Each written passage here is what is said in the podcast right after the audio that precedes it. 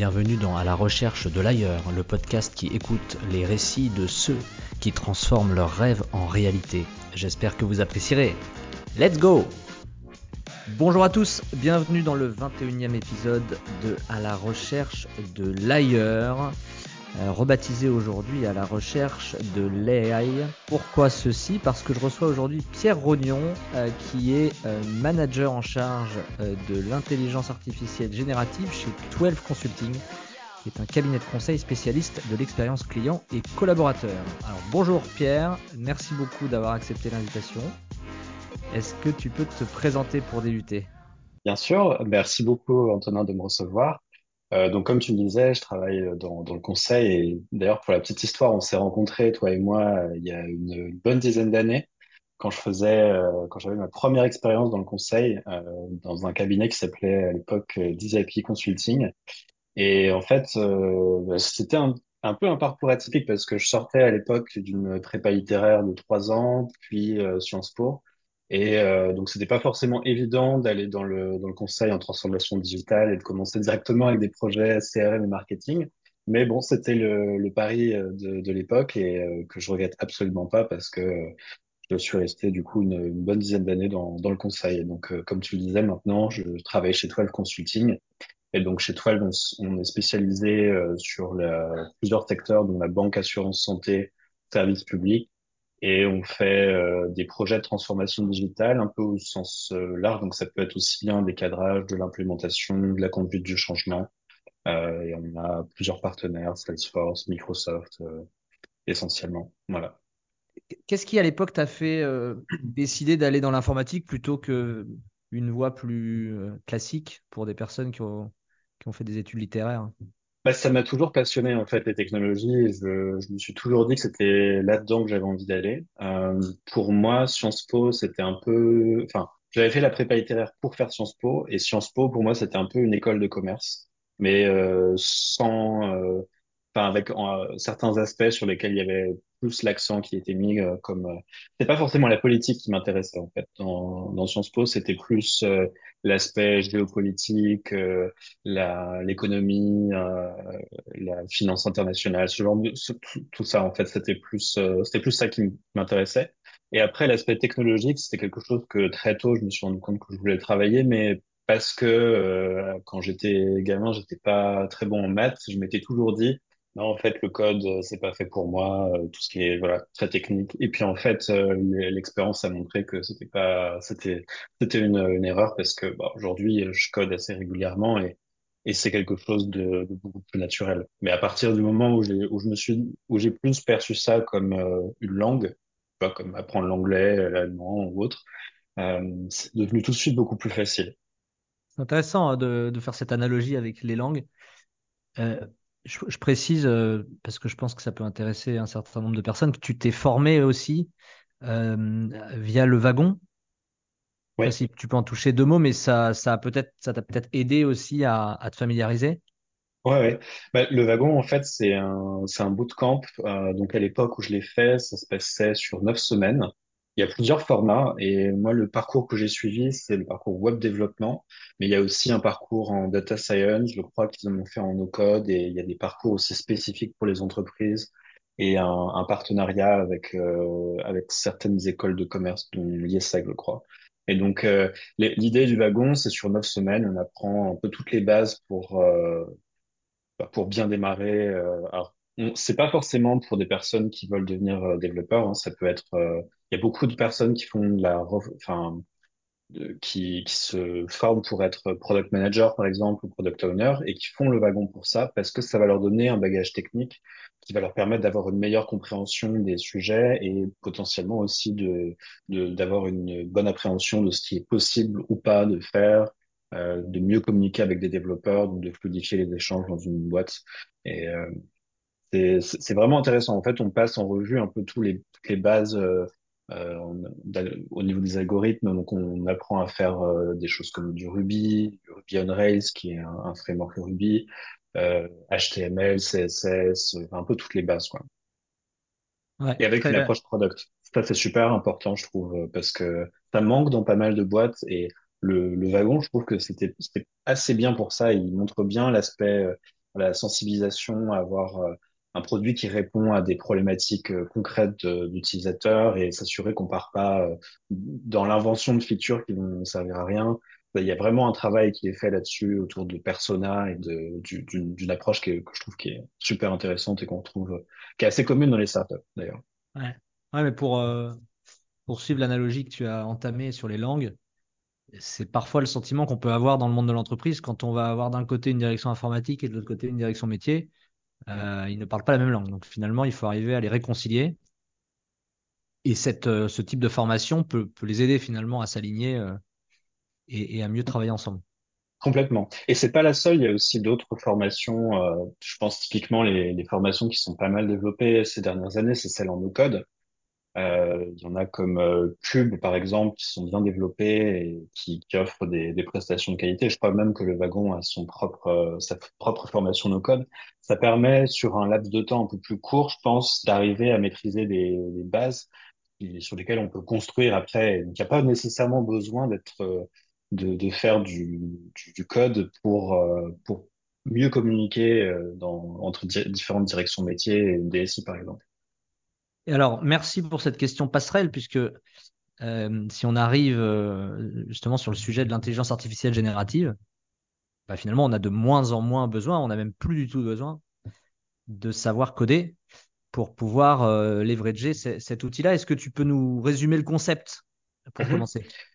Ben, alors, je mettrais une petite nuance, c'est que ça apporte une nouvelle manière de coder qui se base sur le langage et où on peut mixer, ça ouvre de nouvelles possibilités parce qu'on peut mixer à la fois du, du code de manière classique et l'aspect génératif euh, qui va permettre de, en interaction avec du code, de faire euh, des choses qui n'étaient pas possibles avant. Par exemple, dans l'interaction avec un, un chatbot sur un service client.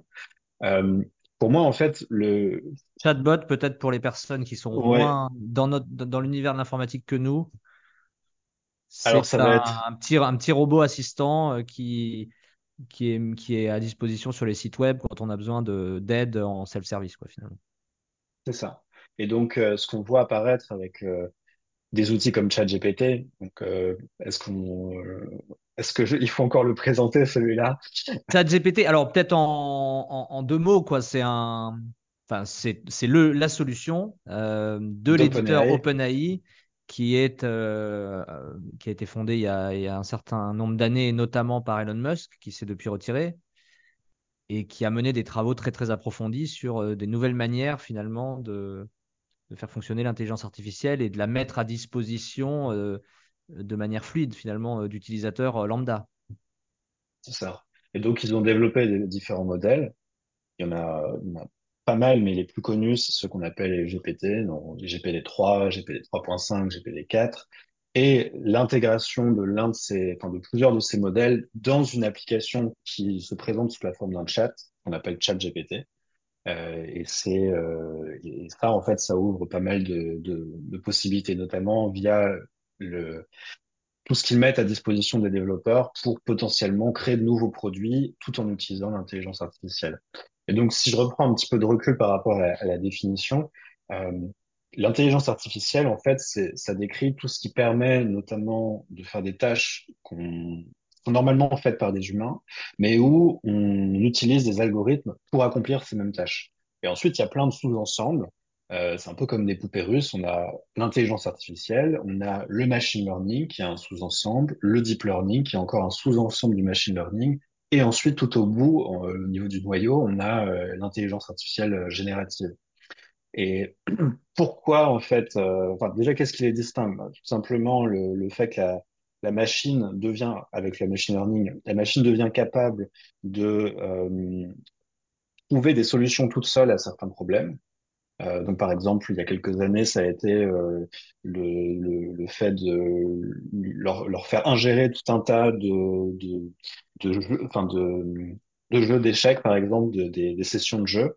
Et la machine, a, a- on lui a appris, on l'a entraîné à comprendre les règles, euh, les assimiler, et ensuite on l'a fait jouer contre des, des, les- des champions du monde d'échecs ou de Go. Et, euh, et en fait, on s'est rendu compte que euh, ben, l'algorithme était capable de battre même les meilleurs joueurs au monde.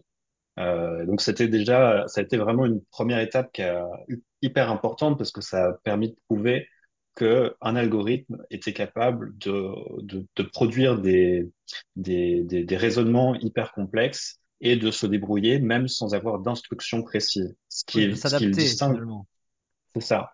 Et le deep learning, c'est ce qui va encore plus loin. C'est, quand on, on, crée via le code, via cet algorithme, un réseau neuronal. Donc là, l'idée, c'est que ça va fonctionner un peu comme un cerveau humain et on va avoir euh, des associations d'idées qui vont se faire. Et ben, aujourd'hui, ce dont on parle beaucoup euh, quand on parle d'intelligence artificielle, c'est plus précisément l'intelligence artificielle générative. Et donc là, c'est pourquoi ça s'appelle génératif, c'est parce que on a la capacité à, euh, parce que les modèles ont été entraînés sur un énorme euh, jeu de données, euh, on a, on a la capacité de leur faire produire des contenus qui sont inspirés de ces modèles, enfin de ces contenus de pré-entraînement, mais qui, qui, qui aboutissent à des, des contenus qui sont euh, vraiment originaux. Et donc le GPT qu'on retrouve dans, dans, dans ChatGPT, c'est pas une marque déposée d'OpenAI, hein, ça, ça permet juste de, de décrire la technologie euh, qui, qui est liée. Euh, donc GPT, ça veut dire Generative Pre-trained Transformer. Donc génératif pour l'aspect génératif qu'on vient de voir. Pre-train parce que ça a été pré-entraîné avec euh, énormément de données. hein. Par exemple, les- mon départ, on- c'était un entraînement sur euh, une partie du, du web. Euh, OpenAI, ils ont, ils ont ouvert vraiment beaucoup, beaucoup de, de types de données euh, différentes, à tel point que là, ça pose même un peu des problèmes potentiellement de, de droit d'auteur. Et, et puis, bah, le, le transformer, en fait, c'est la technologie qui, qui fait qu'on a quelque chose qu'on fournit en entrée, ce qu'on appelle généralement le, prompt. Donc, c'est une demande. Donc là, c'est une demande textuelle, donc du prompt. Et on a quelque chose en, sortie. Donc, euh, la réponse, par exemple, que va nous faire un chat GPT. Et ça, c'est rendu possible grâce au transformer. Et donc, euh, voilà, ces dernières années, ça s'est énormément développé et ça se, ça veut pas dire qu'il n'y avait pas d'intelligence artificielle avant. Ça existait juste, mais d'une autre manière, qu'on appelait plutôt euh, intelligence artificielle discriminative. Et c'est ce qu'on a, par exemple, sur nos téléphones, qu'on utilise au quotidien sans s'en rendre compte. Typiquement, avec des, des outils comme euh, Google Photos, on a, on arrive depuis je crois, 2016, euh, même peut-être avant, à, à entraîner euh, un algorithme à reconnaître des visages sur, Mm, euh, mm. sur des photos. Et, ça, c'est un exemple typique d'intelligence artificielle discriminative. Alors que maintenant, bah, l'équivalent, c'est un peu Midjourney, par exemple, qui est un autre outil qu'on qu'on voit beaucoup, ou Dali chez euh, OpenAI, où on va fournir un prompt en entrée et l'IA va nous générer une image euh, en sortie. Et donc ça, c'est là pour le coup, on est dans un cas typique d'intelligence artificielle générative. Ouais, et on a, on a tous vu, je pense, la photo du, du pape en Prada ou de d'Emmanuel Macron qui jetait un Voilà, pavé ou je sais plus, où il- qui portait voilà, un ça c'était ça c'est mid-journée. C'était clairement Ah. mid-journée. Et, et, euh, autre, euh, peut-être juste pour compléter, euh, avec mes connaissances limitées, mais si j'ai bien compris, une des, un, des tours de force aussi de d'OpenAI, ça a été de comprendre qu'il fallait challenger ces apprentissages-là et les, euh, et les affiner, les rectifier par des échanges avec des humains. Donc il y a euh, des centaines de personnes au Kenya, je crois, qui ont travaillé euh, pour euh, justement euh, affiner la compréhension du modèle et le rendre encore plus euh, performant et plus On, à même d'échanger avec des, de vrais êtres humains. Et c'est pas qu'au Kenya, hein, c'est partout dans le monde. En fait, tout, tout utilisateur de, de ChatGPT contribue plus ou moins activement à l'amélioration du modèle, ne serait-ce qu'avec les petits boutons qu'on a euh, à chaque réponse qui nous est donnée avec euh, pouce vers le haut ou pouce vers le bas. On peut, euh, quand on signale une réponse comme étant de mauvaise qualité, signaler pourquoi elle était de mauvaise qualité. Et euh, ça, en fait, c'est des informations qui sont collectées par OpenAI et qui permettent d'enrichir le modèle. Alors effectivement, après, ils ont aussi des équipes dédiées, euh, soit en interne, soit en travaillant avec des, avec des externes. Et euh, c'est extrêmement intéressant parce qu'effectivement, comme tu disais, on se rend compte que le ce qui a permis de rendre le modèle aussi puissant, c'est aussi d'avoir une intervention humaine pour affiner euh, la compréhension qui, que, que le modèle euh, a de, de nos besoins. Si on prend ton cas personnel, comment toi, tu utilises cette technologie pour euh, te faciliter la, vie, euh, améliorer ta, productivité, puisque finalement, c'est un peu ça la promesse. Ouais. Alors moi, ça m'a permis de, me remettre au code mais d'une manière beaucoup plus intense qu'avant. Euh, parce que avant, en fait, comme en sortant du wagon, j'étais un peu dans, la nature et sans, avoir de, développeur avec moi forcément pour pour m'aider si je bloquais sur quelque chose. Euh, bah, à passer certaines, un certain nombre d'heures euh, sur euh, des communautés en ligne, euh, tu, tu te lasses et puis tu passes à autre chose. Maintenant, c'est plus du tout le cas parce que si j'ai un problème technique, je peux euh, utiliser l'IA pour m'aider à comprendre d'où vient le problème. Et donc parfois, ça va pas apporter la solution euh, sur un plateau, hein, ça va juste me suggérer des pistes, mais c'est déjà suffisant pour me débloquer dans plein de situations. Et donc euh, aujourd'hui, je l'utilise euh, vraiment de manière très très intense pour euh, pour générer du code. C'est un usage un peu euh, voilà en mode de copilote pour euh, ben c'est un peu comme si j'avais euh, un- quelqu'un à côté de moi qui a quasi toutes les connaissances du monde, euh, accès en temps réel au web et qui est capable de, de répondre à, à des questions, euh, voilà, des questions triviales, tout comme ça peut être des questions très techniques. Et je suis vraiment impressionné par les, les modèles les plus puissants d'OpenAI sur euh, leur capacité à, à apporter des réponses hyper, euh, enfin, ça démontre un, un degré de compréhension qui est, qui est assez bluffant. Et ce code, t'en fais quoi derrière? C'est pour des clients? C'est pour ton projet perso? C'est bah, c'est un, un peu tout, hein. Ça peut être euh, ça peut être pour faire des, des, des sites web. Donc là dernièrement, là je vais donner quelques exemples récents. Ça peut être pour des, des landing pages. Euh, J'ai utilisé pour faire des sites aussi plus complexes que je faisais, je faisais pas forcément avant avec des systèmes d'authentification.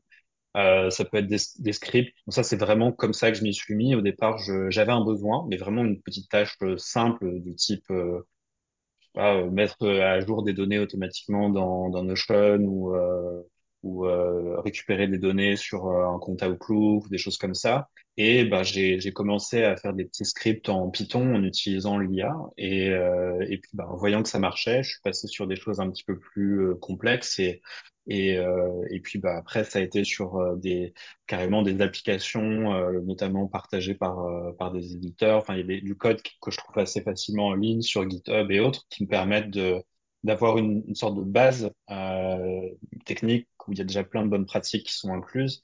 Et dessus, je, je, je construis une nouvelle chose. Donc, par exemple, ça peut être un, un bot qui est relié à, à, à des données que j'indexe un peu partout. Et puis, bah, du coup, je vais pouvoir dialoguer avec des documents, typiquement des PDF ou euh, euh, voilà, des documents Word ou, autres, et donc poser des questions qui vont être précises par rapport à une, à une pièce jointe. Donc ça, c'est quelques exemples, mais après, j'en ai fait un aussi qui, c'est un bot Slack, euh, qui permet de faire de la veille à partir de plusieurs sources euh, RSS, et donc il, est aussi connecté à OpenAI, et il va, euh, ben, au, fur et à mesure qu'il y a des articles qui sont publiés sur des thématiques qui m'intéressent, il va reprendre le contenu et, le synthétiser, euh, j'ai fait aussi modèles prédictifs qui permettent de faire du matching, par exemple, entre des, entre des CV, des offres d'emploi. euh. Enfin, en fait, c'est, c'est, ça peut être aussi bien des choses où j'ai juste la curiosité personnelle de, de le faire ou parce que ça va me permettre de gagner du temps. Par exemple, un script qui fait des, qui, qui, qui génère du contenu pour faire des slides. Euh, tout comme ça peut être des choses qui sont euh, très utiles dans le cas euh, d'un, d'un client. Euh, typiquement, là, ce que tu, j'expliquais sur les, les bots. euh, ouais. pour être sûr de bien comprendre, là, tu, puisque tu as évoqué GitHub, donc GitHub, euh, pour, euh, pour les gens qui nous écoutent, c'est un, une base de connaissances, on va dire, c'est le Wikipédia du code, avec beaucoup de gens qui mettent à disposition euh, des lignes de code. Donc, concrètement, une ligne de code, ça peut être un site internet, ça peut être plein de choses différentes, des applications mobiles, etc. Enfin, tout ce qui tourne autour de l'informatique. Tu as parlé de GitHub, mais ça veut dire que ce que tu évoques là, c'est un point de départ qui est GitHub et ensuite tu, tu l'enrichis ou alors carrément, tu as, lancé un prompt oral en disant euh, fais-moi un code dans tel langage euh, pour faire ci, ça, ça, et puis en l'affinant, tu es, parvenu, t'es parvenu à créer ton, ton bot euh, Slack par exemple. Ou... c'est exactement ça. Je fais les deux. Je fais les deux. Généralement, je, je, enfin, au, départ, j'avais tendance à faire euh, à partir de zéro et faire mon, tout mon code moi-même. Et puis euh, sur les applications plus complexes euh, qui nécessitent parfois euh, d'avoir euh, voilà, travailler déjà en amont un certain nombre de choses. Je vais, je vais partir parfois d'un, d'un code que j'ai trouvé intéressant sur GitHub et, euh, et ensuite le, le retransformer. Mais c'est, c'est vraiment, pour moi, c'est vraiment comme des Lego, en fait. C'est-à-dire que T'as des briques. Euh, parfois, les briques, euh, tu peux faire avoir l'assemblage, un premier assemblage que t'as avec un prompt, ou, ou simplement en partant de, de tes propres idées. Et euh, ou parfois, c'est t'achètes un kit qui est un peu euh, préfabriqué, quoi, sur. euh, du coup, tu le trouves sur GitHub, et ça permet d'aller plus vite et, et d'apprendre aussi un peu des, des bonnes pratiques, parce qu'il y a pas mal de, de choses où voilà, j'ai pu les découvrir euh, uniquement grâce à grâce à GitHub. ouais. Non, non, c'est passionnant parce que je pense qu'il y a 80% des gens qui nous écoutent qui, pensent qu'aujourd'hui, ça, ce n'est pas possible. Donc, euh, c'est voilà, faut juste savoir que, que c'est une réalité.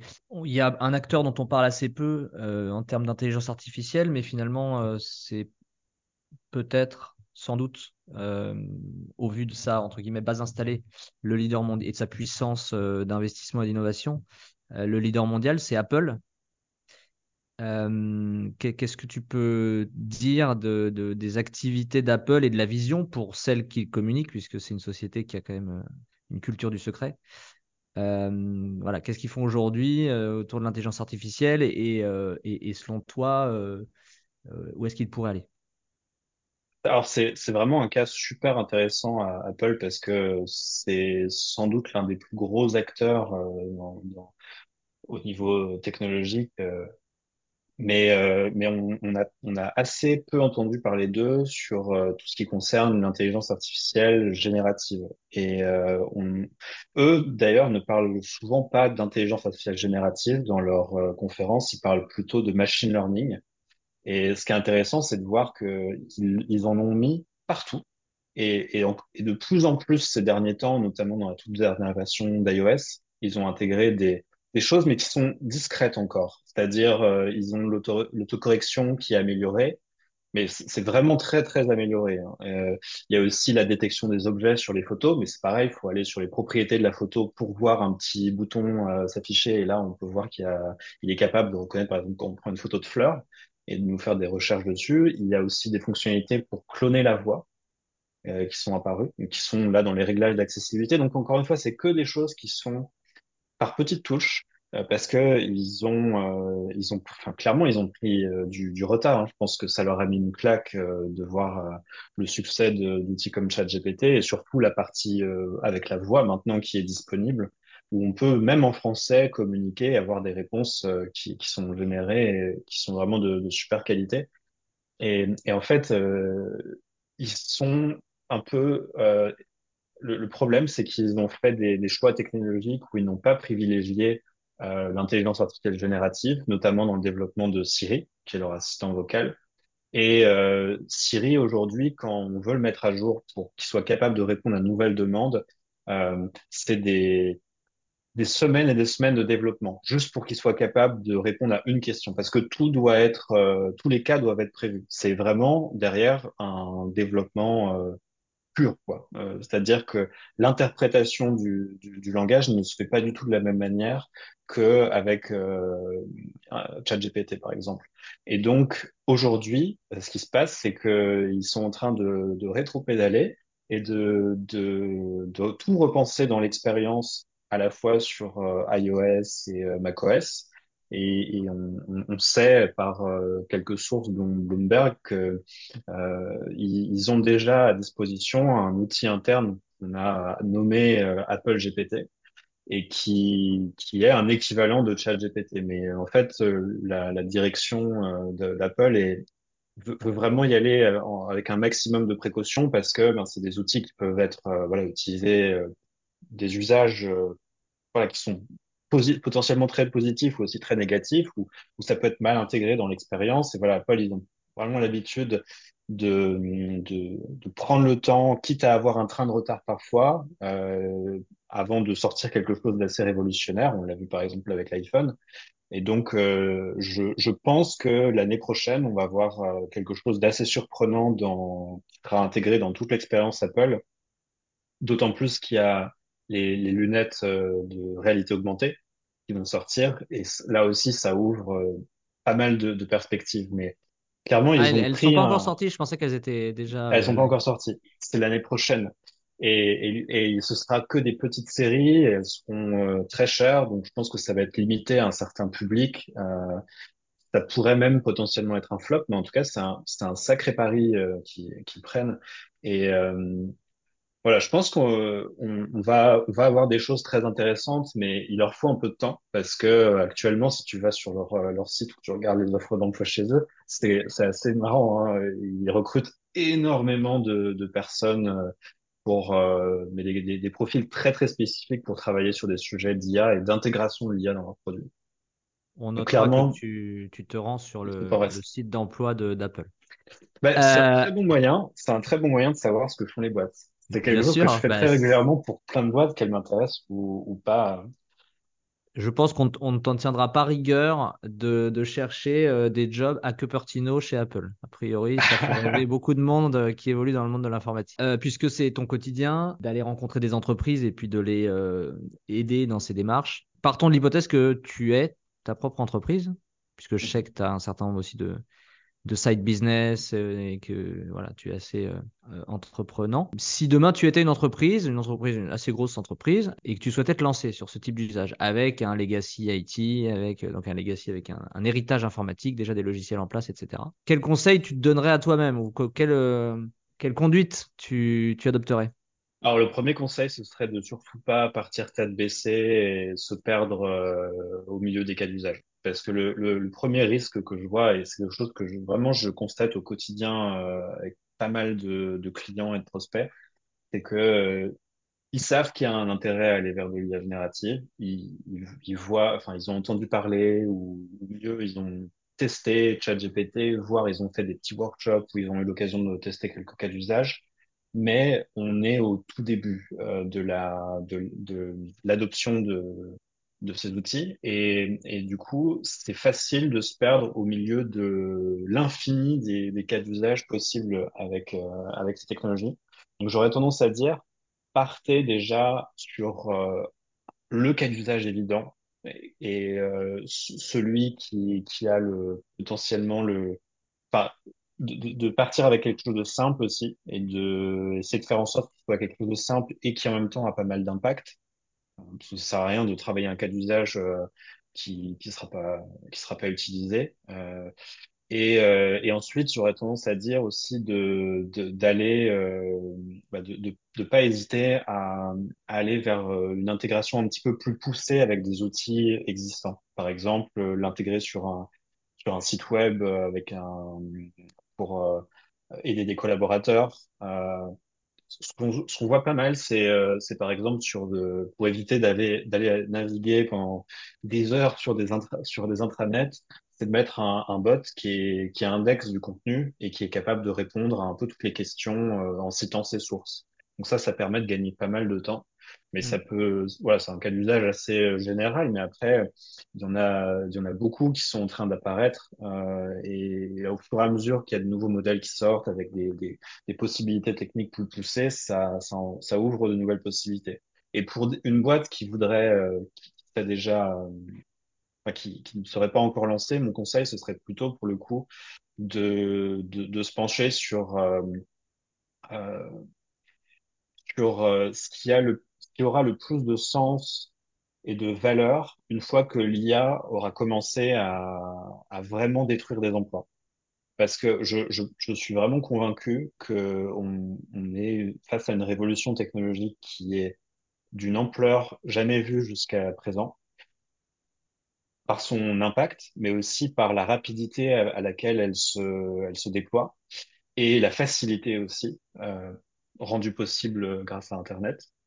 Et, je pense que on n'a pas encore perçu et, aussi pas mal en France euh, la, rapidité avec laquelle ça, arrive et le, fait qu'il y a tout un tas de jobs qui sont euh, assez euh, où, il y a des tâches manuelles, des choses voilà qui vont être transformées dans leur nature même et pas que sur des jobs manuels, même sur des jobs intellectuels. Typiquement, là, j'ai vu il y a quelques jours un article qui parlait de Price, PricewaterhouseCoopers, euh, et ils vont remplacer une partie de leurs services par de l'IA et donc proposer à des clients de payer potentiellement moins cher les prestations, mais que euh, y ait un travail d'audit, d'analyse qui soit fait avec de l'IA. Donc ça montre bien cet exemple-là, il y en a plein d'autres hein, aussi dans le, droit, euh, tout un tas de professions intellectuelles où, en fait, on, on s'imaginait encore il y a quelques mois qu'on ne pourrait absolument pas euh, les automatiser. Et petit à petit, en fait, ça, ça, ça arrive. Donc, on n'est pas à l'aube d'un grand remplacement. Pour l'instant, il y a tout un tas de, de, de bonnes raisons de penser plus dans une phase où il y a le développement de, de copilotes, euh, de partenaires euh, qui vont permettre d'a- d'aller plus vite, de faire, euh, de répondre à des, à tout un tas de questions, euh, voilà, de, de, de nous aider. Mais euh, faut, faut, faut pas négliger cet aspect aussi que euh, dans les, les années à venir, euh, je pense que les, les, les, emplois vont beaucoup changer. Et euh, on le voit par exemple, euh, il y a quelques mois, j'étais à, à San Francisco, on voit dans les rues des voitures euh, sans, sans chauffeur qui fonctionnent extrême- extrêmement bien. Combien de temps ça va mettre avant de, de, de se déployer euh, de manière plus généralisée et sur des routes qui sont pas forcément aussi rectilignes qu'aux États-Unis, ça je ne sais pas. Mais pour moi, c'est une évidence que ça va arriver à un moment donné. À ce moment-là, qu'est-ce qu'on dira aux, aux chauffeurs de taxi, aux chauffeurs Uber? Donc il y a Alors à vraiment San, tout à San Francisco, on voit, euh, euh, moi j'ai des collègues qui étaient à Dreamforce, donc au grand salon de, de Salesforce.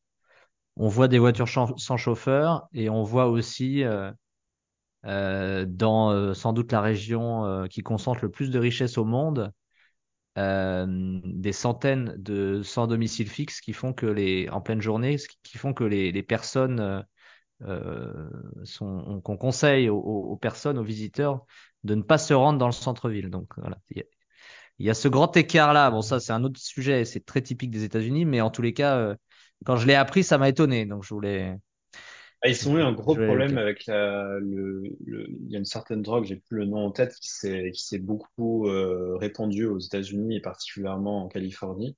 Et effectivement, elle, parce qu'elle est vraiment très, très peu chère et il y a beaucoup de personnes qui sont, qui sont laissées prendre avec ça et, et euh, c'est vraiment un gros problème pour la ville, euh, effectivement, dans tout le centre au niveau de, de Market Street. euh, et il y a, il y a une éno- énormément d'inégalités, mais tu fais bien de faire ce parallèle avec les technologies parce que du coup, je pense vraiment que euh, on, on est à un point un peu de rupture où en fait, euh, on va avoir tout un ensemble de, de personnes et de sociétés qui vont se mettre à utiliser euh, des technologies avec de l'IA générative et qui vont avoir une longueur d'avance énorme sur celles qui ne, qui ne s'y mettent pas ou toutes les personnes qui ont une résistance au changement euh, plus forte et qui vont rester euh, à côté et qui du coup ne pourront plus être en même en, en compétition euh, de la même manière, euh, enfin de manière rais- raisonnable avec euh, avec ceux qui ont les ces autres outils beaucoup plus puissants. Donc ça va Ouais. dé- pour moi ça va clairement développer, qu'on le veuille ou non, ça va développer des inégalités. Ouais, ouais, bien sûr. Bah, c'est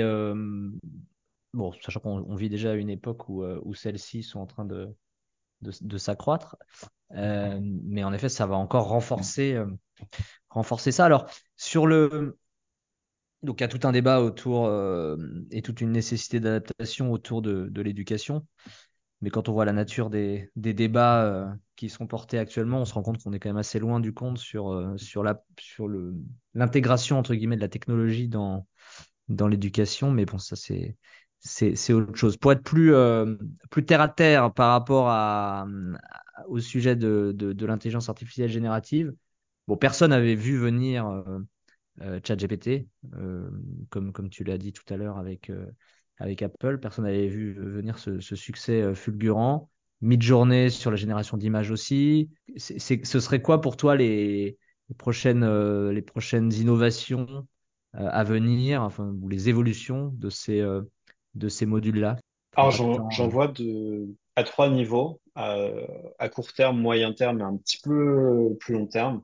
À court terme, clairement, on va vers davantage de précision dans, dans les réponses. On l'a vu déjà entre la version 3.5 et 4 de, de ChatGPT, c'est beaucoup plus pertinent. Euh, des fenêtres de contexte plus grandes, c'est-à-dire qu'aujourd'hui, euh, grosso modo, euh, la version de base de, de ChatGPT, on peut lui fournir euh, un gros article. Euh, mais par contre, si on a besoin d'analyser plus de contenu, par exemple un livre euh, complet, il faut passer par un autre modèle. Par exemple, Anthropic, euh, qui a été fondé par des anciens d'OpenAI, a développé un modèle qui s'appelle euh, Claude 2, euh, qui, qui a une fenêtre de contexte de, de, de 100K de tokens. Donc ça, ça permet, euh, si on veut euh, comparer, ça permet d'analyser euh, le euh, Gatsby Magnifique en entier. Donc un livre d'une bonne centaine de pages. Un très bon livre. et un très bon livre. Euh, donc ça, c'est clairement des choses qui vont se développer. Aussi la possibilité de, de manipuler plus facilement des pièces jointes. Aujourd'hui, bah, par exemple, Claude le fait. On peut lui, lui donner jusqu'à cinq pièces jointes. Euh, ChatGPT a une version où, qui, qui, s'appelait Code Interpreter, où maintenant c'est, euh, Advanced Data Analysis. Euh, mais ça, ça va toujours, on peut du coup lui fournir des pièces jointes, mais ça va toujours essayer de produire du code en Python derrière. Donc c'est pas forcément le truc le plus adapté pour euh, analyser une pièce jointe, mais euh, bah, c'est clairement un usage sur lequel il y a énormément de valeur ajoutée. hein. Par exemple, imaginons on veut analyser un contrat. Chose où euh, voilà, l'intelligence artificielle est, est excellente euh, pour maîtriser voilà, toutes les, toutes les petites subtilités, les, les règles, etc. Euh, bah, il faut qu'on ait des fenêtres de contexte euh, plus, plus, plus, plus grandes. On a aussi euh, ben, davantage de censure dans les prochaines versions euh, et on, a, on le voit déjà apparaître avec Dali. Hein. Tu parlais tout à l'heure de, de personnalité qu'on avait vu sur des images générées avec Midjourney et voilà Macron dans les manifs ou le pape avec une doudoune, euh, c'est des choses qui ne sont plus possibles avec les, les modèles comme euh, la dernière version de DALL-E, qui est l'équivalent de Midjourney chez OpenAI, parce qu'ils ont mis de la censure. Et il y a tout un travail qui est fait sur euh, comment on peut prévenir des conséquences néfastes de, ces IA génératives. Mais ce qui n'empêche pas d'autres modèles de circuler en parallèle et qui ne sont pas censurés. C'est aussi un problème. Après, à, plus, à moyen terme, on va dire, il y a aussi un travail d'optimisation qui est fait sur ces IA de manière à ce qu'elles consomment moins d'énergie, parce qu'aujourd'hui, ça consomme vraiment beaucoup, surtout euh, la version 4 de, ChatGPT. Euh, je crois que c'est, c'est, ça vaut ce que ça vaut, hein, mais j'avais entendu dire que c'était l'équivalent de faire une dizaine de recherches pour euh, sur Google pour un prompt fait avec. Mais ça dépend vraiment du modèle qui est utilisé. Euh, et typiquement, euh, les Français de Mistral, euh, il n'y a pas longtemps, ils ont sorti un modèle qui est euh, open source et qu'on peut tout à fait faire tourner sur sur son ordinateur. Du coup, sans sans le relier à Internet, et c'est un fichier de 4 gigaoctets qui permet de répondre, voilà, avec des, un, un niveau de réponse qui est quand même très très très bon. Donc, je pense qu'on va avoir un mouvement aussi de développement de modèles plus petits et plus spécifiques à certains cas d'usage. On n'a pas toujours besoin d'avoir une Ferrari pour rouler, donc euh, pas besoin d'avoir toujours ChatGPT euh, version 4 pour répondre à, toutes les demandes. Parfois, on va vouloir privilégier quelque chose comme la rapidité, et là, on va avoir typiquement besoin de, de plus petits modèles. On va voir aussi apparaître, euh, c'est l'émergence d'alternatives sérieuses à OpenAI. Euh, ça, on le voit déjà avec euh, Meta euh, qui a sorti euh, son Llama 2, euh, Microsoft sont aussi en train de faire leur propre modèle, Salesforce, ils ont CodeGen qui permet de, qui est spécialisé dans la génération de code. Il y a tout un tas de sociétés, Replit notamment, qui, qui fait de son propre modèle aussi spécifique pour le code, mais il y en a aussi voilà, dans, dans plein d'autres domaines, y compris dans le secteur médical. On va voir aussi des IA autonomes euh, et, et, les prémices de ça, on le voit avec des projets comme euh, AutoGPT ou Baby AGI, qui sont des, des illustrations de... En fait, on, on donne une tâche à l'IA. Euh, euh, je te, le, prompt, ça va être euh, typiquement, euh, je te donne euh, 1000 euros et euh, fais-moi, développe-moi des stratégies et mets-les en place pour euh, multiplier mes gains.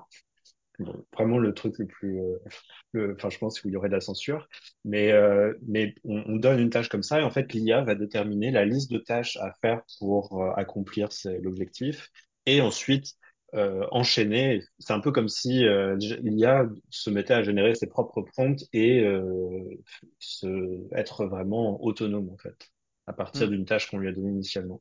Donc ça, ça va se développer, mais ça pose tout un tas de problèmes autour de, de ben, éthiquement, euh, qu'est-ce que, qu'est-ce, qu'est-ce qu'elles, comment elles, elles doivent prendre leurs décisions. euh, et on va avoir aussi euh, des IA multimodales. Euh, on, on a commencé euh, là avec euh, ces, ces derniers temps avec euh, ChatGPT, euh, les modèles d'Inflection AI à avoir des, des IA qui sont capables de, de parler euh, et de, de bien parler. Euh, on va en voir aussi de plus en plus qui sont capables d'intervenir sur euh, ben, différents euh, par différents moyens de communication, différents réseaux, et qui vont être aussi capables euh, d'avoir euh, de d'interpréter des éléments visuels. Par exemple, il y a une démo et que j'ai eu l'occasion de, de tester hein, sur la toute dernière version qui a la partie vision sur ChatGPT, c'est de lui montrer une image d'une euh, d'une page web et de dire à partir de cette image, reproduis-moi le code qui permet de, de, de générer cette page et l'IA est capable de produire quelque chose de tout à fait euh, pertinent et qui un code qui ne casse pas et qui, qui, qui a vraiment euh, une, une, bonne logique derrière et qui peut servir de base. Donc ça peut servir ce genre de choses d'accélérateur complètement fou pour tout un tas de, de projets. Et après, bah, plus long terme, il y a bah, les véhicules autonomes, euh, les, euh, des, des modèles qui vont être euh, ultra spécifiques pour la, la médecine. euh, euh, il y a la connexion aussi avec le, cerveau. Euh, là, il y a une équipe de méta qui vient juste de réussir à faire un test absolument dingue, c'est de demander, à- enfin, ils ont des, des connecteurs qui sont branchés sur le cerveau de personne et leur demandent de penser à des images et ils utilisent après un modèle pour reproduire l'image que ces personnes sont censées être en train d'imaginer. Et on s'est rendu compte que les images générées étaient extrêmement proches des images que les personnes avaient en tête. Et donc, euh, ça, potentiellement, si on le développe, ça peut permettre de, de contrôler, par exemple, une IA par la pensée. Euh, où euh, il y a aussi toute la partie robotique euh, qui est, qui est hyper intéressante. Comment, euh, une fois que tu, cumules l'intelligence artificielle générative avec euh, des, des robots, ben, potentiellement, tu peux avoir des, ben, des Terminators dans la nature pour, pour de vrai, là. Très bien. Euh, d'où l'importance, comme tu le dis. euh, merci beaucoup hein, pour cet éclairage. C'est euh, c'est vraiment passionnant. Je, je mettrai à disposition un certain nombre de ressources qu'on a évoquées, et notamment, notamment sur les projets que tu évoques, là, AutoGPT, c'est ça que tu as dit? Ouais, AutoGPT, Baby AGI aussi.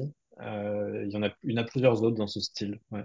Mais c'est euh, c'est passionnant parce que finalement, ça, ça nous ouvre un peu euh, le- les yeux sur euh, la manière dont on doit se positionner. Enfin, je veux dire, il y a deux, il y a deux niveaux de réflexion. Je pense qu'il y a le niveau individuel Euh, Et là, là il faut se- il faut réfléchir en termes de compétences. Et moi, en tant que père, je réfléchis aussi en termes de compétences pour mes enfants. Comment est-ce que finalement, c'est quoi le, le meilleur positionnement pour eux pour qu'ils ils soient euh, employables euh, demain? Et puis ensuite, il y a en tant que citoyen et électeur, il y a aussi euh, une importance à, accorder à la capacité euh, de l'État à réguler finalement ou à encadrer euh, pratiques, parce que comme tu l'as évoqué, il y a des sujets éthiques, euh, et même si tout ne se décide pas à l'échelon national ou même à l'échelon européen, je pense que c'est important d'entendre ce que les hommes politiques sont prêts à nous dire de ça, si tant est qu'ils aient ça dans le viseur, puisque avec les agendas très court-termistes euh, qui les animent, malheureusement, euh, on parle peu de ces sujets-là, mais qui sont quand même des sujets qui auront des impacts importants, je pense, euh, demain. Avant que euh, les intelligences artificielles écrivent elles-mêmes les livres, les écrivains le faisaient. Et est-ce que toi, tu aimes lire déjà? Ouais, j'aime beaucoup lire, ouais. Alors, je passe beaucoup de temps à lire. Ah, top. Eh bien, est-ce que tu peux euh, me parler d'un, d'un ou de plusieurs livres qui t'ont euh, bouleversé, chamboulé, fait réfléchir? Euh, alors, il y en a, il y en a plusieurs, mais il y en, il y en a un euh, que je vais sélectionner euh, aussi par rapport à la thématique de, de l'IA, euh, que j'ai ici. Euh, il s'appelle The Coming Wave. Il est sorti il y a, il y a, il y a quelques, quelques semaines. Et en fait, euh, super intéressant ce, ce livre. Il a été écrit par Mustafa Suleyman, qui est l'un des cofondateurs de, de DeepMind. Donc, Hmm. euh, DeepMind, c'est, la, la société qui, qui dépend de Google, qui et qui a bah, notamment travaillé sur le, le modèle dont je parlais tout à l'heure, qui ont, qui ont permis de, de, de gagner euh, au jeu d'échecs et de Go contre les, les champions du monde. Et, euh, et aujourd'hui, il est directeur d'une d'une société qui s'appelle Inflection AI, qui, euh, qui a un, un modèle, euh, une application euh, d'ailleurs qui est très bien faite, qui s'appelle euh, Pi, euh, pour personal, PI, pour Personal Intelligence. Et c'est une sorte de chat GPT, mais plus tourné sous l'angle personnel. C'est-à-dire qu'on peut lui demander, par exemple, des, des conseils ou vraiment sur notre vie privée ou des choses comme ça, et ça va être capable de faire des réponses qui, qui sont vraiment de, de très très bonne qualité. Ça ne fonctionne qu'en anglais, par contre, mais c'est vraiment euh, le, tout début d'un nouveau projet qui est extrêmement intéressant. Et donc, euh, dans, ce livre, The Coming Wave, euh, c'est super intéressant parce que il il parle un petit peu de, certains des points que j'abordais euh, tout à l'heure sur euh, bah, la- la- l'ampleur de la révolution euh, qui arrive avec euh, l'IA générative et du fait qu'on n'a pas encore pris conscience de son importance. Et son, son idée, en fait, derrière ce livre, c'est d'expliquer que, au-delà de décrire l'ampleur de, de la vague qui arrive, c'est de dire que si on veut pas euh, tous être emportés dans le tsunami qui va arriver avec, il faut mettre en place tout un tas de, de mesures, de garde-fous qui vont permettre euh, ben, d'espérer euh, faire en sorte que, que le tsunami soit plutôt une, une grosse vague qu'on arrive à maîtriser. Mais en tout cas, il explique en même temps qu'il y a très peu de chances qu'on arrive vraiment à maîtriser ça, parce que euh, contrairement à d'autres technologies comme euh, le nucléaire, par exemple, qu'on a réussi à, à plus ou moins euh, plus ou moins euh, réguler, euh, on est face à des technologies qui sont qui sont pas du tout coûteuses comme le nucléaire, où on peut trouver les des, des serveurs, euh, des, des puces euh, pour, euh, pour faire des, des, calculs avec de l'IA beaucoup plus facilement que de l'uranium et euh, toutes les tous les toutes les machines dont on a besoin pour pour le, le transformer et, et, construire par exemple une arme nucléaire. Donc et il explique un peu de toutes les toutes les directions dans lesquelles ça pourrait aller, euh, aussi bien positives que négatives, euh, et explique aussi ben, euh, en quoi c'est extrêmement important d'apporter de la, de la régulation, mais que ça doit être fait aussi de manière euh, responsable. Enfin, L'idée, c'est pas du tout d'interdire, c'est plus euh, de, de, de mettre en place voilà, un certain nombre de garde-fous qui permettent de, de mieux se protéger, se, se prémunir contre, contre les effets néfastes que la technologie pourrait avoir. Mais c'est vraiment un livre passionnant. Et après, il y a d'autres d'autres livres, euh, mais c'est plus des livres de développement personnel et par rapport à- au début de la conversation. Euh, il y en a un que, que j'adore qui s'appelle The One Thing, euh, qui est, qui est vraiment passionnant. Et, euh, et un autre s'appelle Atomic Habits. Euh, pareil, là c'est plus, euh, ça peut-être plus intéresser les personnes qui, qui, par exemple, voudraient se mettre au, au code ou à, ou à autre chose, mais qui, euh, qui, euh, ont besoin de développer un peu des habitudes autour de ça ou de faire des, des choix, des- de prioriser différents aspects de leur vie. Top. Ben, je noterai tout ça également. Alors, une autre question euh, que j'adore et qui ne date pas d'hier, puisque c'est une question qui était posée dans l'émission Bouillon de culture, présentée par Bernard Pivot. Et cette question, c'était quelle est, donc il demandait à ses invités, quelle est votre drogue favorite? Alors, ma drogue favorite, euh, pour La moi, ce serait curiosité la... doit, doit être une, une bonne drogue Ouais, hein, pour c'est toi. c'est- c'est- c'est ça. J'a- J'allais répondre à la stimulation intellectuelle. Euh, en fait, j'ai j'ai vraiment tout le temps besoin d'être dans un dans un environnement dans lequel je peux apprendre et, et avoir la sensation de développer des, connaissances.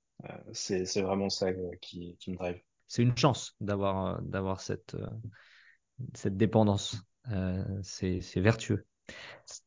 Est-ce que tu penses à un conseil que tu as reçu un jour et, et auquel tu repenses souvent? Parce que c'est quelque chose qui, qui t'a aidé. Euh, Je dirais, si, euh, ouais, c'est un, un conseil qu'on m'avait donné il y a très très longtemps euh, par rapport aux études, et c'était si, si la porte est, est fermée, passe par la fenêtre.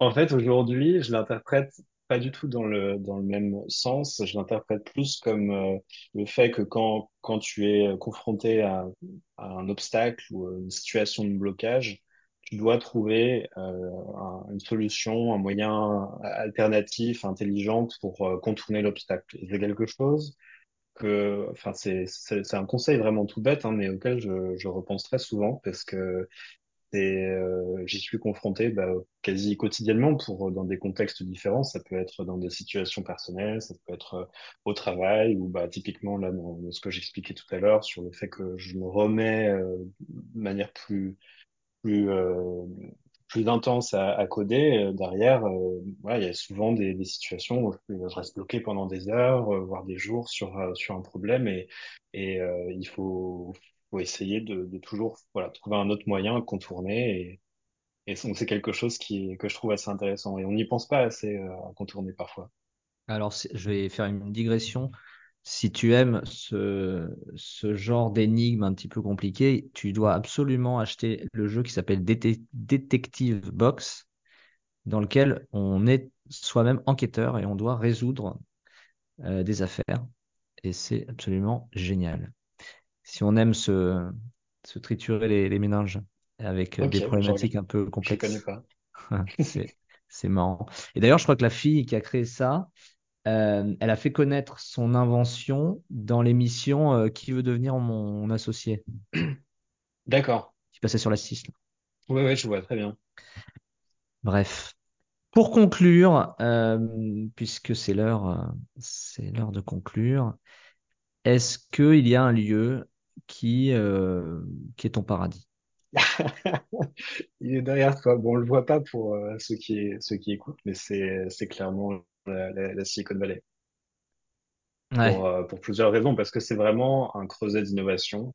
Il y a 80% des projets, par exemple, en IA générative qui qui émergent euh, là-bas aujourd'hui et euh, pour plein de raisons, à la fois pour l'aspect business, technologique, mais aussi pour l'aspect naturel. Par exemple, tout autour de de San Francisco, il y a des, des zones qui sont vraiment magnifiques, des parcs naturels. Des, des, des forêts, euh, la mer. Enfin, c'est vraiment un endroit qui est, qui est euh, unique au monde, je trouve, et, euh, et que je trouve euh, passionnant. Eh bien, euh, je- j'imagine que tu as déjà eu l'occasion d'y- de t'y rendre, peut-être même plusieurs fois. plusieurs fois, ouais. Bon. Eh ben, euh, je n'y ai jamais été. J'en ai beaucoup entendu parler et euh, j'espère que moi aussi un jour je pourrai euh, m'émerveiller devant les paysages, entre autres, de cette belle région. Merci beaucoup Pierre pour, euh, pour ton temps, toutes ces explications euh, qui, je pense, vont aider euh, beaucoup de personnes qui ne baignent pas dans, dans le monde de l'informatique au sens large à mieux comprendre, mieux appréhender ce que c'est que, que l'intelligence artificielle générative. Et puis, euh, je te souhaite euh, plein de réussite en tant que, que manager de cette practice chez 12. À Merci bientôt. beaucoup, Antonin. À bientôt. Merci beaucoup d'avoir écouté cette interview. Si vous souhaitez m'envoyer un message ou si vous pensez à une personne que vous souhaiteriez que j'interviewe, n'hésitez pas à m'écrire sur LinkedIn ou à l'adresse email recherche de l'ailleurs at gmail.com. À très bientôt!